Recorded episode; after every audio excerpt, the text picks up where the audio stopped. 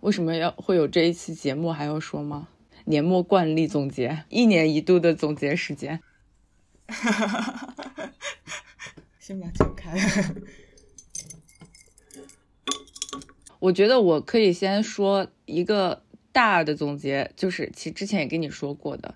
然后我们在今年年初的时候录那一期节目，就是关于玄学的，那是年初吗？年中吧。好吧，反正就是我们讲玄学那一期，不是有提到过我年初的时候在灵隐寺求了个特别牛逼的签嘛，然后就说我今年啥啥都好的那一个，然后这个签吧，我就是觉得 非常的玄学，对吧？很很应验是吗？今年是很牛逼的一年吗？总体总结。如果你要从表面上来看呢，那这个签是一点都不准，但是呢。你要是换个角度看呢，那今年确实也是我很牛逼的一年，非常牛逼，各种精神层面有了一个质的飞跃。然后我就是说，抑郁症是这一个什么上上签给我带的 bonus 嘛？这个 bonus 就是让我过上非常牛逼的一年的一个一个开端。就如果没有这一个事情的话呢，我今年的感触也不会这么的深刻。嗯，我所以我是觉得我们。这次可以从情绪入手，开始去讲这个今年的一些事情，可以啊？怎么个入手法？分享一下你今年最 happy 的 moment。情绪之最，你今年最 happy moment 是什么？我觉得应该是学游泳的时候吧。哦，对你终于学游泳了，虽然你还没有上完，半应该是要学了一半吧，一半多一点。嗯，刚好学到差不多十月的时候，天气不太适合了，就没去。然后我就觉得学游泳的过程很快乐，就是那种经常能够让人忘记时间的那种快乐。而且在这个过程中，你去接触一项新的运动的时候，在这个过程中，肢体是被更大程度的打开了，然后有了更多关于自己身体的感知，然后你可以更多的去舒展自己的身体，去感受身体的那种。力量感、自由感跟柔韧感，重新去唤起身体的知觉。对于我这么一个不爱运动的人来说，就是去可以理解身体自身的矛盾感，然后理解自己身体跟心理的那种博弈。想起以前可能学生时代更多的去骑山地啊，或者说是徒步的一些户外经验，就是也有类似的身体感受。但那毕竟是地面运动，就跟那种漂浮的自由感是还是不太一样的。所以对我而言，它算是另外一个维度的身体体验。嗯，我大概可以理解。然后其实冲浪也是另外一个，虽然只是体验了一次，但是那一次也是玩的挺开心的。嗯，就是虽然我自己平时也有玩滑板，但是我会发现冲浪比滑板更好玩一点。好玩的地方在于它的不确定性，就是每个浪都是很不一样的，然后能不能冲起来就全看那一刻的那个 moment，那一刻的发挥，还有那那个那个时候你跟浪的那个互动，就是我觉得能能够想象，如果能够自如的冲起来的时候，那种体感的快乐应该是比滑板还要来的爽的。对你刚刚说到游泳的那一个，其实我也是成年之后才学游泳。哦，对，上期我们其实讲到心流，我说我没有那个心流的体验，但是其实在游泳的时候我是有的。就当你非常轻松的可以游，然后感觉自己的身体和水好像有种融为一体的感觉，非常自然的在游的时候，对，那应该就是一种心流的感觉，那种感觉是非常好的。然后你说到冲浪，我也想起来一个点，就是，嗯，呃，怎么说呢？就是因为在冲浪的时候，你是第一次冲嘛，然后我不是第一次，但是我相对于上一次就有了很大的进步。虽然这次在印尼的时候，其实也就是只冲了。两个小时吧，两天两个小时，呃，因为初学者一般冲白浪嘛，就是岸边那种白浪。然后第二次的时候，是因为那个白浪时间已经过去了嘛，所以教练就直接带我去冲绿浪。嗯，然后我也敢一个人 paddle，就是直接离开教练，一个人 paddle，一个人去抓浪，然后一直冲到岸边，就有了一个一个就一种获得感。就感觉比比第一次学有突破是吧？对对对，就上升了一个 level 的那种感觉，非常好。然后我自己最 happy moment，其实我没有一个很具体的事情，呃，很开心的事。就比如说你是有一个很具体的事情，就学学游泳的这种时候，我没有。我应该是意识到一件事情的时候，觉得是自己最开心的时候。哎，但是这个意识让我想想，让我衡，让我权衡一下，到底哪一个 moment 才是我最开心的时候呢？很难选呢。太多了是吧？太多了，那是好事。我觉得总结来说的话，我今年最开心的 moment 应该就是更了解自己的那一个时候。嗯，它应该是一种整体的快乐，就不是那种你可能就在这一刻了解了自己就非常快乐，而是说你这个过程中带给你的一个事情。对，今年我觉得我对自己有了很大层面上的进步的一个了解。呃，然后如果再往下 deep dive 一下的话，它又可以大概拆解一下，其中有两个事情，我觉得对于我来说是。非常开心的第一件事情就是我了解到自己是可以从从苦难中获得成长。这样说又感觉有点轻视苦难的感觉，就苦难它不是一件好的事情。但是呢，我意识到自己能够从苦难中获得成长这件事情让我很开心。但我没有说要大家就是拥抱苦难了。然后呢，还有一个事情就是那个前几天的时候，网易云它不是出那个二零二三年度总结吗？嗯。这也是一个呃玄学 moment，就我的年度词关键词是朋友，嗯，这就是我另外一个开心的 moment，就是今年我意识到了朋友对于我来说有多么的重要，或者是给了我多少的一些 support，就是拥有朋友这一件事情让我非常的开心，意识到朋友对我的重要性这件事情让我非常开心。然后朋友的 support 具体的事例今年实在是太多了，我根本就说不完。其实你刚刚说的那个点。我我我想到我前几天看的一本书，嗯，它其实跟跟心理有一点点关系的，就是啊，也不是说跟心理有一点关系，它就是讲心理问题的，嗯，然后它里面讲了一个点，我觉得很有意思。你刚刚说在痛苦之中的那种获得感，不是说你呃你去觉得说苦难是一件好事或者怎么样，而是说其实。它里面讲了一个点，就是其实，在心理学上面，自助叙事跟痛苦叙事这两个点，它是很大程度的结合在一起的。就是当一个人他感知到对于自我的那种痛苦的时候，在疗愈叙事里面，当一个人感知到这种对于自我的痛苦的时候，也说明了是他对于自我，就是怎么说呢？开始掌握自我，然后去。呃，真正意义上成为自我的主人的这个过程，就它其实是也也是一个自助的过程，嗯，所以会给人这样一种感觉，就是你当你缓解自己的痛苦的过程中，其实你这是在很大程度意义上去掌握自我的，是的啦，就其实这一个也是弗洛伊德的理论里面的一个点，就是他有讲到说，当这所房子真正着火的时候，尤其是当我们自己的房子着火的时候，我们才真正意义上成为它的主人。就是它是能够解释这么一种想法的。就这个想法的话，我觉得它是很 make sense 的啦。我想表达的是，当你真的意识到你可以办到这件事情的时候，是很开心的。那与此同时，我呃，我担心如果不加解释，轻飘飘的讲出这句话，有一点太太轻佻了啦。嗯。就是苦难，它也有各种各样的来源。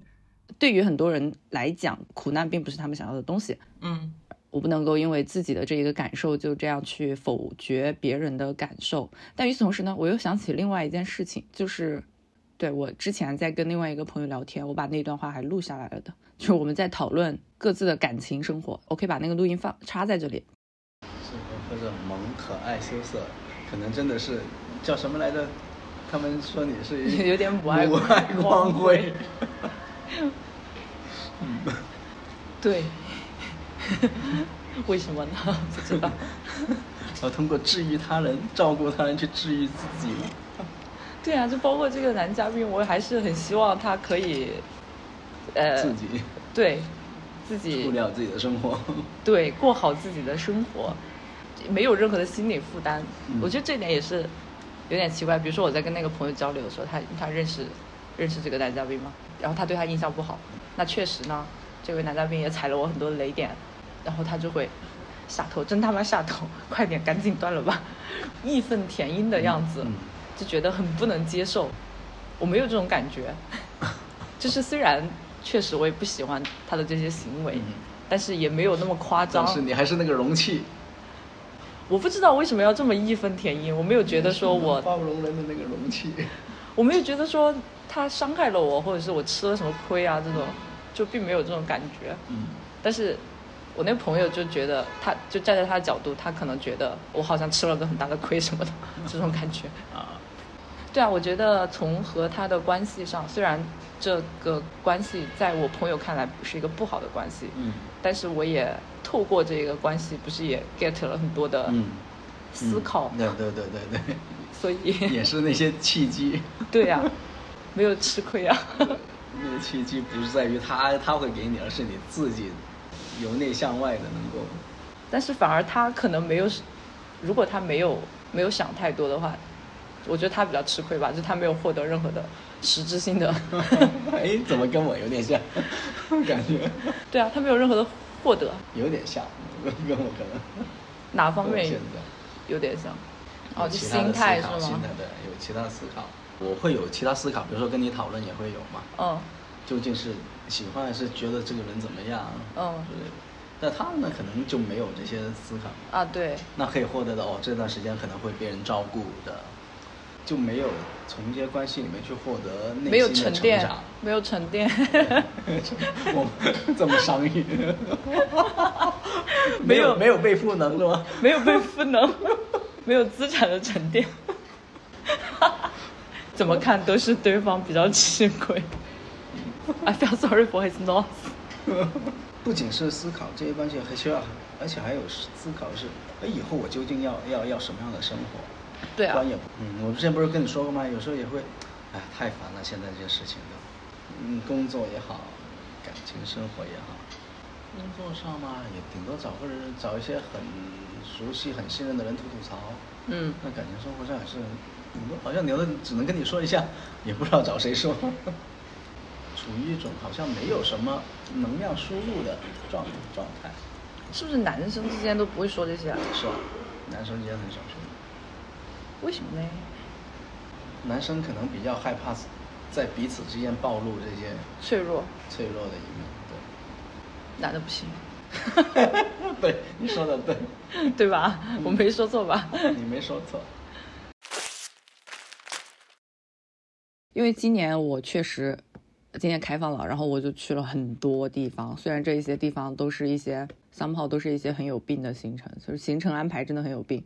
中间就是和 Sharon 一起去了两个地方，一个是泰国，一个是印尼。泰国跟印尼的行程也还好吧，不太有病吧？泰国的行程对于我来说是比较有病的，因为我七月份才去完泰国，我八月份又去了。印尼的有病的行程主要是在于最后那一趟机场，省性求远的机场。对，我们可以把这个，我们先把印尼的讲了好了。就在印尼，我们是去了那个松巴岛嘛。松巴岛呢是一个距离巴厘岛一个小时飞机的另外一个岛，就它很荒僻吧。印尼全境唯二两个正常电话卡不能用、没有信号的岛，一个就是松巴岛，另外一个是 Flores Island。这个岛它其实也还挺大的，它有两个机场。我们去分别去了它的最西边和最东边的两个酒店，然后这两个酒店的路程大概是相隔七个小时的车程。然后我们来回都是在 同一个机场起飞。对，本来第二个酒店离另外一个机场很近，大概就一个小时。我们第一个酒店开车送我们去第二个酒店的时候，路过那个机场还说：“你们的下一个航班就在这里飞哦。”我说：“不是的，我们的下一个航班在 原来的机场飞。”他们都震惊，谁听了都觉得有病。谁听了都觉得荒谬。呃，松巴岛本身是很好玩的啦，然后我们重点要推的就是我们住的第一家酒店，哇，真的有太多要夸的了，不知道、嗯一时之间竟不知道从何夸起。三日巴黎，对，那个酒店名字叫萨鲁巴利，然后它在普通的平台上面订不到。我现在看到有两个可以预定的方式，一个是酒店的官网，另外一个是呃精品酒店预订平台，类似于这样一个平台。嗯，我们也是提前了差不多半年订的吧？有没有？四个月，但是提前四个月是勉强订到。嗯，因为它给我们选择的空间已经不多了。通常来说，比较保险的方式是提前半年，大概可以订到你比较完美的那个日期。而且如果你要长时间的话，特别需要提前。对我们不是说还想再去一次嘛？如果是明年想要再去一次的话，那么春节回来就要开始看房了。是的，我可以现在 overview 的讲一下它的一个客观情况，这个酒店的，因为 Soma Island 它大概可以概括为四十年前的巴厘岛这么一个感觉吧。反正就它还没有被过度的商业开发化，可供选择的那一些度假酒店也相对来说比较少嘛。那其中最老牌的一个酒店叫做 Nihi，对，Niki 是一个那种高端奢华一价全包的那种酒店，就三万一晚起跳的那种。据说是很多富豪的度假酒店。Yes，他们的宣传语一直是什么贝克汉姆，对，贝克汉姆，他开了很多年嘛。然后这萨鲁巴尼呢是老板是澳洲人，二二年新开的。其实他和 Nihi 比较近吧，应该就在同一个海岸线，他们的自然资源是差不多的。哎，它价位大概是多少？三四千一晚，最普通的。嗯，因为我们是三个人一起去的，我们订的是两卧室的，两卧室的会稍微贵一点。然后它怎么应该从什么角度去安利它呢？我觉得一些常规的就不用说了，就是你普通的一些度假酒店的该有的就是它都有，这个价位该有的它都有，对，该有的它都有。然后除此之外，还有很还有一些很贴心的服务方面的细节。对，总的来说，我觉得它和我们泰国住的那一家酒店是有点异曲同工之妙的。就它给我最大的感觉就是，它不是像其他的一些 luxury hotel 一样，去给你提供一些啊、顾客就是上帝的这种感觉的 service，它是像朋友一样。对我最喜欢的是他们就是那边员工之间的那种氛围，让你感觉非常的松弛。然后他们员工之间，你从他们的互动也能感受得到他们之间的关系是很好的。就例如你早上去，嗯，早上就是吃完早餐在吧台那边的时候，然后他们那些员工聚在那里，就有时候会走过去喝两杯啊什么的，然后互相打招呼，然后在那里闲聊的时候，你能感觉到他们之间的那种关系是挺好的。然后互相之间也知道彼此 正在接待的顾客的一些信息什么的。对他们有一个呃，他们有一个 WhatsApp 的群，因为有一些员工他们可能不是很擅长英语，所以需可能需要彼此的帮忙，所以他们会把各个顾客的需求和行程都发在那个群里面，所以就是所有的员工都基本上都能知道每一个顾客的动向。不过因为他们顾客也很少啦，一共就七个 villa，对，然后最牛逼的就是那个驯马师，这是另外一个维度的，就是那你的员工呢都非常的，但也不一定只是那一家酒店啊，就就当地的一些可能都是这个样子的吧，比较的全能。真的很好笑。就是参加一个骑马的项目，有一个驯马师嘛，他就呃，他就是全程带着我们一起去骑马，然后游览那个海岸线的。然后他在全程的过程中就帮我们拍照，各种造型指导，非常到位的造型指导。对，真的是超级专业的好吗？他不是那种普普通通的摆家，还是那种 杂志大片。每一张出来都是要打杂志大片的水准，然后你摆的不好，他还很着急上去手把手的帮你矫正的动作。对，呃，他就是据说是从 Niki 挖过来的驯马师啊。嗯，但是我感我能感觉到，就是他真的很有热情，他就是每张照片他都有自己的审美的取向，你知道吗？就我要出来的一定是这个感觉。脑袋里面已经打好了草稿的那一种。哎，他是真的很有 passion，但他 passion 体现在什么地方？我后来知道的，就是呃，因为我们接着驯马课的下一个行程就是冲浪课，呃，不是驯马，骑马。然后骑马这一个行程本来是一个小时就结束的，然后冲浪教练跟我说：“你不知道，当时你们那一个驯马师啊，帮你们拍照。”都拖堂拖了好久啊！我我们一直在岸上看表，然后 对，跟跟老板抱怨，Boss，it's almost two hours，这么可爱的吗？对，叫他快一点，然后拿对讲机 call 那个驯马师，你知道吗？然后在岸上给他招手什么的，示意他时间差不多了，不要搞了，不要拍了。但是他整个状态都很沉浸式。对啊，他不为所动，那个驯马师不为所动，就是走开走开，不要不要打扰我，就是这种状态。我在创作过程，不要打扰我。对，就完全不理会哦。太好笑了。啊，也是因为这样，所以我下一节的冲浪课就冲不了那个正常的白浪，然后直接去冲绿浪了。啊，维持子，我也要感谢一下这个驯马师，多亏了他，我才有了今天的进步。可以可以，哎，笑死。还有一些就是体现他们是那种，也是像朋友一样服务你的，也有很多细节啊。比如说我不是冲浪晒伤了吗？然后包括那里有一些那种 sand fly，呃，不是普通的蚊子，反正咬人就是挺挺烦的，就挺毒的。我们在那个餐厅里面坐着的时候，那那边的服务员就会注意到我们这些细节，就你晒伤了，你被蚊虫咬了。然后他就主动拿那个芦荟过来说，让我们涂一下，会感觉会好很多。这个我们也没有要求过。就是最后我们从三路巴利去到另一家 villa 的时候，当时我们是一辆车，是车我们两个去另外一个地方嘛。本来以为应该来一个司机就够了，结果他来了两个，一个司机加一个陪聊，加一个陪聊的。还有一个就是关于他们的名字和他们的 logo。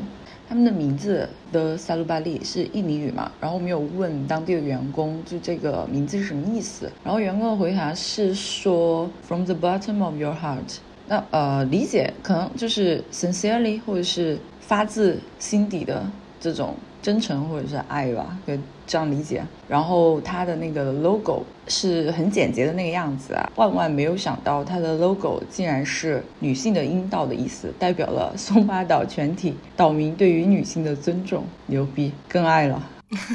哎，总是觉得还有很多没有夸到，但是反正就是体验很好，推荐大家去。还有一个关于两个酒店的八卦，要不要讲啊？就 Niki 的那个吗？对啊，就 Niki 的那个。就是呢，Niki 它确实是一个很 natural 的酒店嘛，但它有一个操作呢，是我们不太喜欢的。他们有一个有一个基金会，它那一个基金会呢是宣传是用来去帮助岛上的一些孩子的生活教育的。他们酒店呢就会在客人 check out 之前去放一个宣传影片，关于他们这个基金会的。那这个影片的内容就是在描述当地的小孩子的生活过得如何如何的苦。那些客人看了之后，哇哦！然后就 donate 到这个基金会。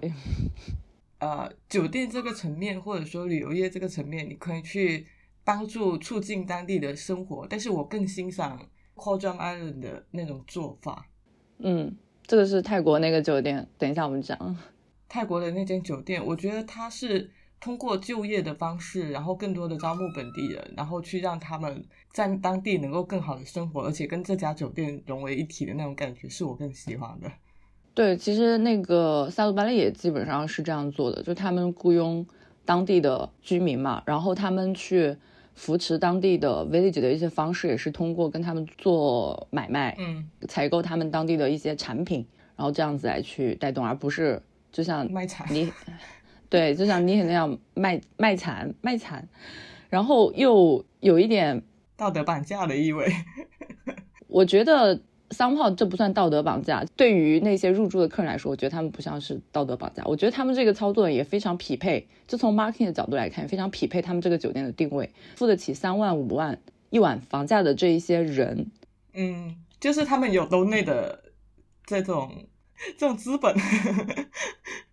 他们有这个心态，就像我们讲底层那一期一样。我很多很多白人精英，他们不是不知道这个世界的苦难嘛，不是不知道这个世界的底层嘛。那他们的做法就是，我捐钱了，我都捐钱了，还要我做什么？我捐钱了，我心里就好过了。嗯，就是他的这个酒店的定位和他的操作也非常的匹配。但是我觉得这个这种做法其实对当地人也，其实我觉得不太尊重的。对啊，这是一种俯视的态度嘛。嗯。哦，还有一个骚操作，就是接着这个，接着这个基金会的一个骚操作，就是 Niki 呢，他不是开了很多年嘛，但是他前几年的时候其实已经易主了，原来的老板把酒店的部分卖掉了，但是他保留了基金会在自己手上，嗯，保留了这个 Easy Money。OK，好吧。OK，然后你可以接着讲一下泰国那一家。那泰国那一家，我们也是在一个比较小众的岛上面，中文叫俊木岛，然后英文是 k o j o n Island，Hideaway 的一个选择。然后来交给你来安利一下。太久了，好多细节都忘了。所以就是要马上录完，当时去了之后要马上录完。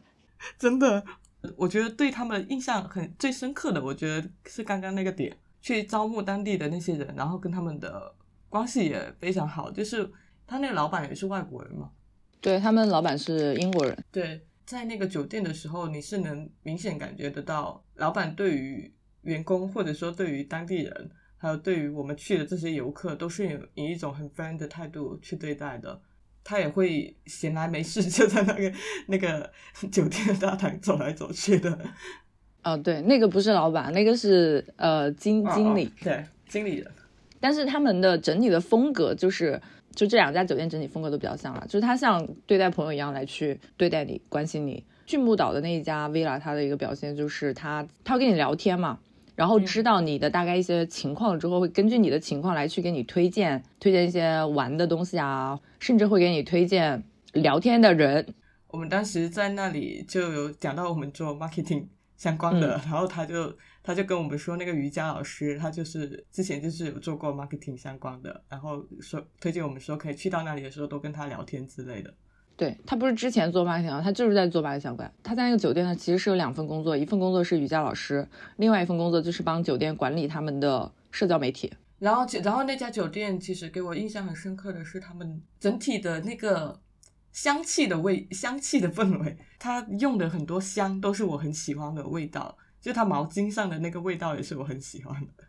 啊，就是很干净的一种香味。我们不是最后还想看他们的礼品店有没有这种类似的产品卖吗？结果发现没有。对，是的，嗯，这个都是一些细节，就其实很多细节去到之后就可以感受到。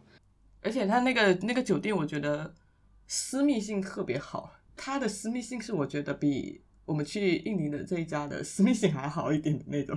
印尼的那一个它是那种开阔型的 c o j o m 那一个它因为是。是那种郁郁葱葱的，然后你整个 villa 是被包裹起来的那一种，对，然后前面又是一片海滩，就是那个 totally 被包裹起来的感觉，让你感觉这种私密性是非非常强的。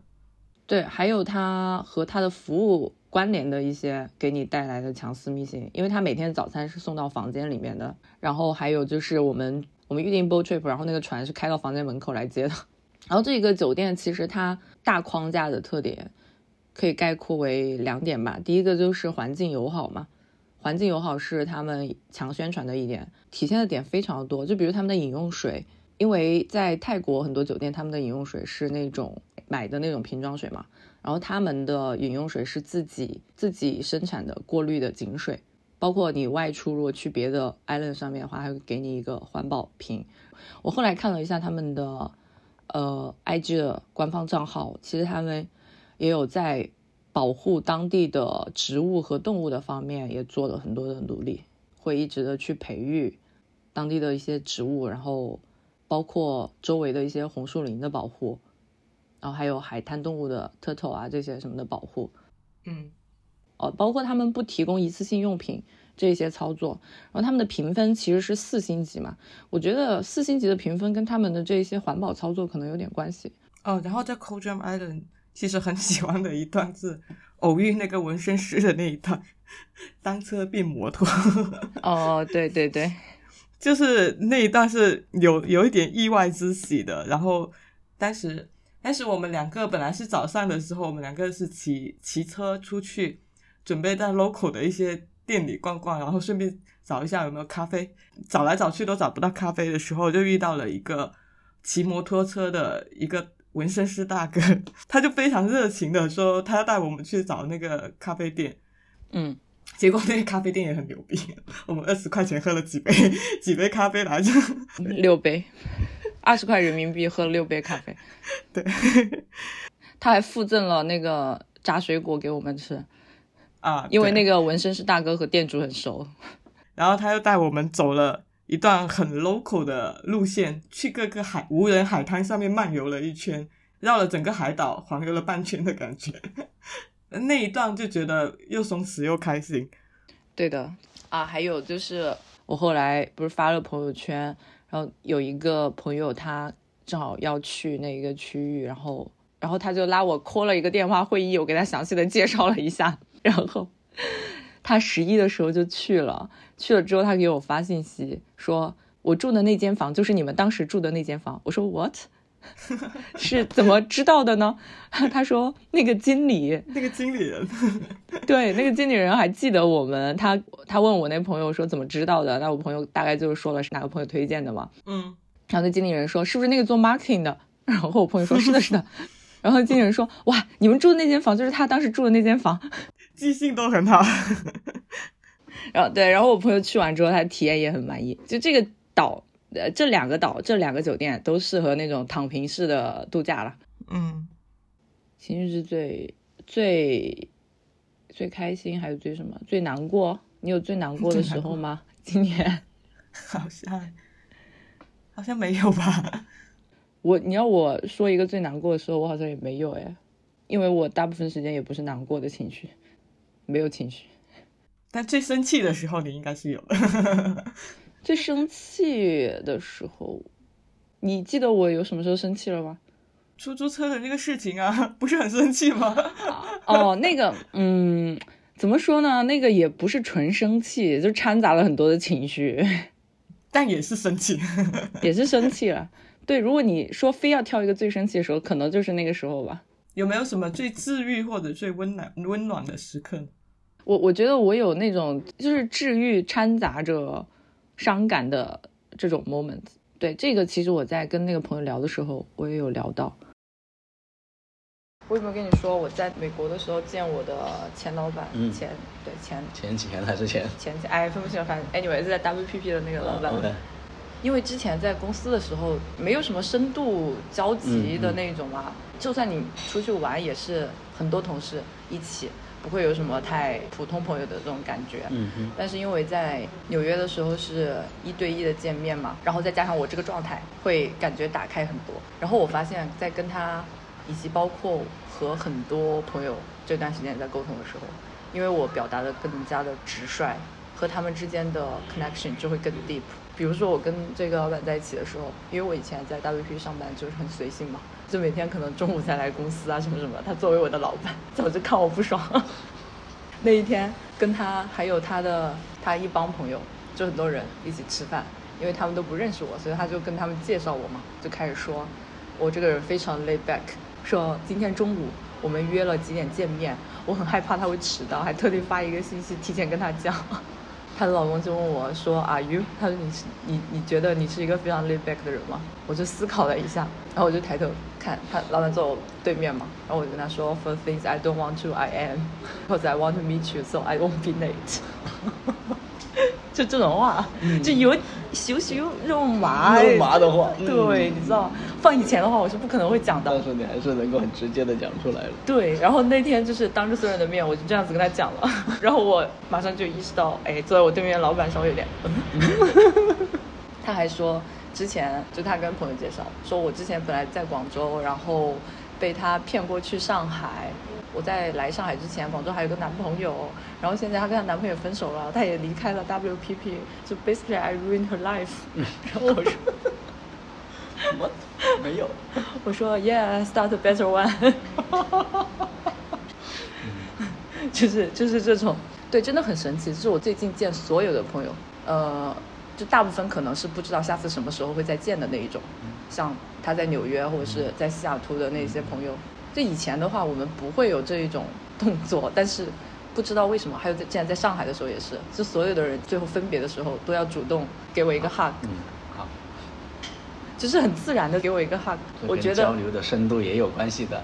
对我感觉非常的好，但是也有一点伤感，嗯，就是因为确实不知道下次什么时候见面。从在上海开始，我就感觉每见一个朋友，我都感觉是最后一面，能够感受得到。但是整体的感觉呢，又是。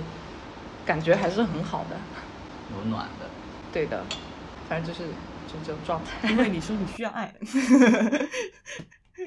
我也没对每个人都这样说啦。那可能是他们知道。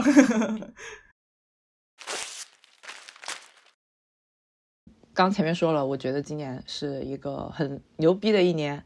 那这个牛逼除了体现在有很多的自我成长之外，能够给我带来这一个思考契机的也有很多。就两个点，一个是链接时刻这个词，我不知道怎么说比较对，反正我一直就把它称之为链接时刻。意思呢，就是当下 feel 到或者是发生的某一些事情和过去我经历的某一些事情有一个非常直接的联系。我第一次发现这一个链接时刻的时候是六年前，呃，还有一个 news 就是呢，我发现我自己六年前的时候应该已经经历过一次抑郁了。什么状态下的？也是经历了一个家和爱的缺位，和我这次抑郁的一个 trigger 是几乎是一模一样的。呃，怎么发现的呢？是因为我翻历史朋友圈，然后翻到那个时候发的朋友圈。那一段那一段时间，你有印象持续的时间长？忘了，我不翻这个朋友圈，我都不记得，我都不记得我有这么一段时间。你对于这种事情的记忆感感觉很不深刻。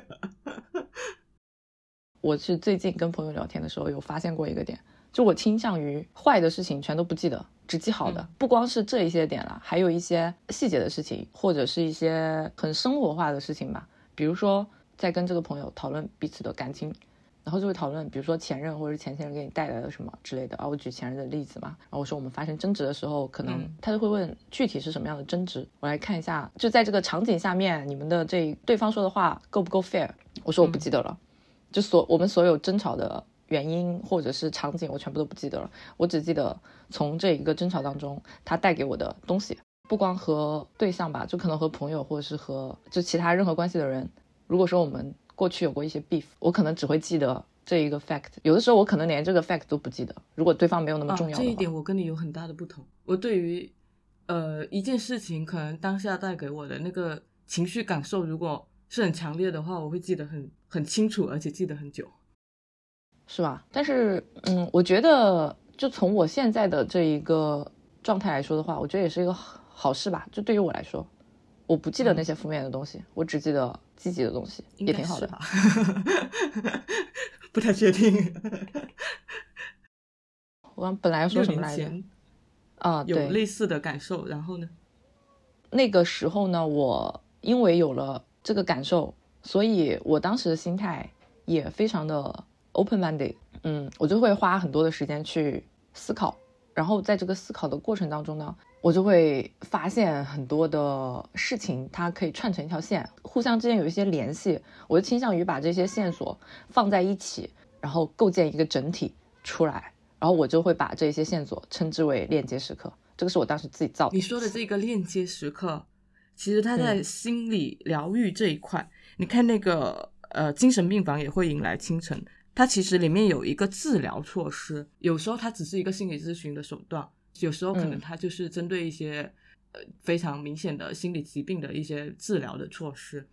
它会让你写一个传记，就是针对自己的人生经历，把自己从小到大的那些事情给写下来。但是它会让你更多的去描述当下的一个。情绪的感知，当然这个可能根据不同的心理状态会有不同。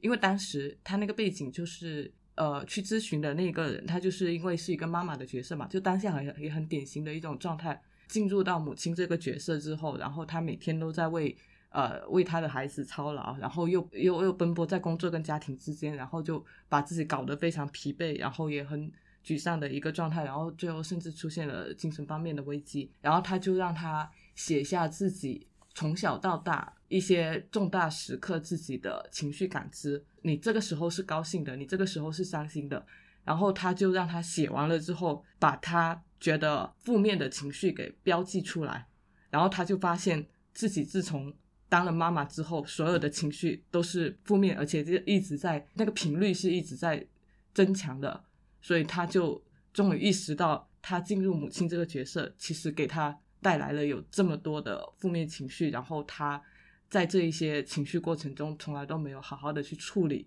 嗯，导致他现在出现了这么一个状况。就是溯源这个好像是心理心理治疗上面挺常用的一个手段。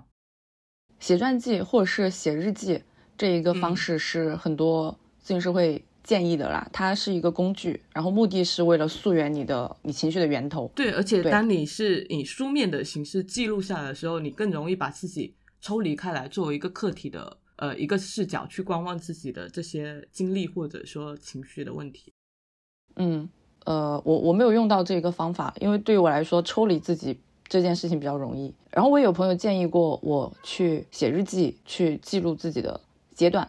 嗯，我觉得我现在有时候发朋友圈，有点像在写日记的感觉。六年前的那一个状态，我也是通过翻历史朋友圈翻出来，然后发现的。然后我说的这一个链接时刻呢，它有两个维度吧。第一个维度就是它像这种线索，就是像你的日记或者传记里面出现的线索，比如说我六年前的这个朋友圈和我现在的一个状态，它链接起来了，然后嗯让我更好的了解了自己。还有一种是，呃，我不知道它是一个什么作用呢，但是它会让我感觉生活很妙。就是我想想有什么例子啊？嗯比如说我在纽约，我在整个美国期间吧，所有的行程都是没有 plan 的，就是很随机、很 random 的。但是我某一天突然想起来，我可以去看 Sleep No More，就 Sleep No More 起源在纽约嘛，然后我在他开到上海的时候那一年去看过，看完之后我就发了条朋友圈，说什么时候去刷纽约场。到了纽约，突然想起来这件事情，然后就看了，就是 OK 刷到了纽约场，然后这个倒没什么。奇妙的是，看完的第二天，Snip No More 发了一条官方通知，就是说纽约的 Snip No More 到一月底就结束了，就是他在纽约上演了十三年，二零二四年的一月底他要他要下映了，然后我在下映前刷到了嗯，这个属于 lucky moment。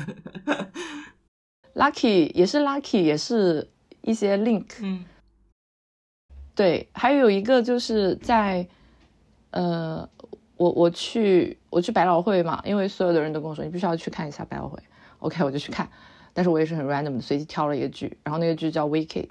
Wicked 的主题其实就是 Good and Evil，公主和女巫嘛。然后那天，呃，在纽约街上闲逛，然后那个区域它有非常多的 gallery，我真的是非常随机的走进了其中的一个 gallery，然后那 gallery 里面在办一个主题展，然后那个主题展叫 Good and Evil。就我突然把这两件事情联系到一起的时候，觉得他们是一个链接时刻。那它到底给我带来了什么呢？我也不知道，我就觉得哎很妙。是挺妙的。还有就是我跟另外一个在纽约的朋友，就他他住的纽约嘛，一起 city walk 吧。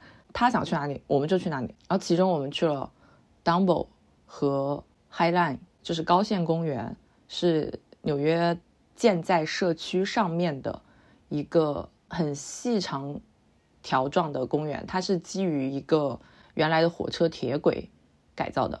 Dumbo 是在 Brooklyn，然后它也是一个社区改造的案例。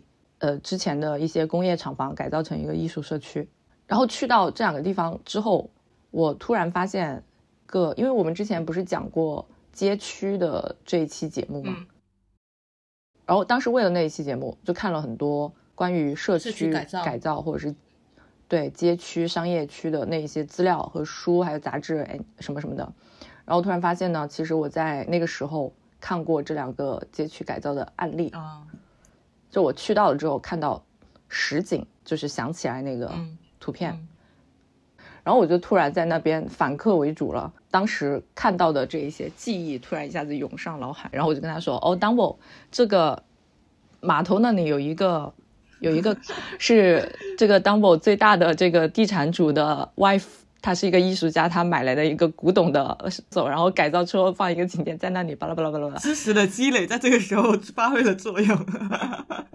对，他你怎么比我还了解？我说正好以前看过一个这个书，就也是一个链接播时刻，客的链接不错。对播客的链接。因为我就是记名词有点障碍，所以你跟我说 highlight，你跟我说 dumbo，我没我没有影响。但是我走进那个实地了之后，哦，原来是他。反正就类似于这种链接时刻很多吧。我觉得你你非要我说个什么所以然呢？我就是觉得这种链接时刻，第一可以帮助我更好的了解自己，第二让我觉得就是人生很奇妙的一种感觉。人生充满了巧合性，但有些有些时候你又觉得看似巧合又有必然的联系。对，可能这个也和我的一，我之前跟你说过我的那个直觉有关系吧。就是你说的那个直觉的事情呢，我更偏向嗯于其实，呃，所谓的预知能力，它其实是一种信息整合，它类似于。呃，我们的大脑如果发展到像拥有非常高超的信息处处理能力的 AI 的时候，就是我们可能可以把我们生活中很多偶然的片段给整合起来，然后得出一个可能必然的结果出来。所以我又突然觉得那些 那些台剧里面的很多呃，通过 AI 这个这个点延伸到的人人类之后的一些预知能力是有可能的。啊，对，它是可能的。对，这个是链接时刻啦。还有一个就是，我觉得自己今年很 lucky，这个案例就是很细很多，我就不展讲一开讲。些吧，不然大家也不知道你 lucky 在哪里。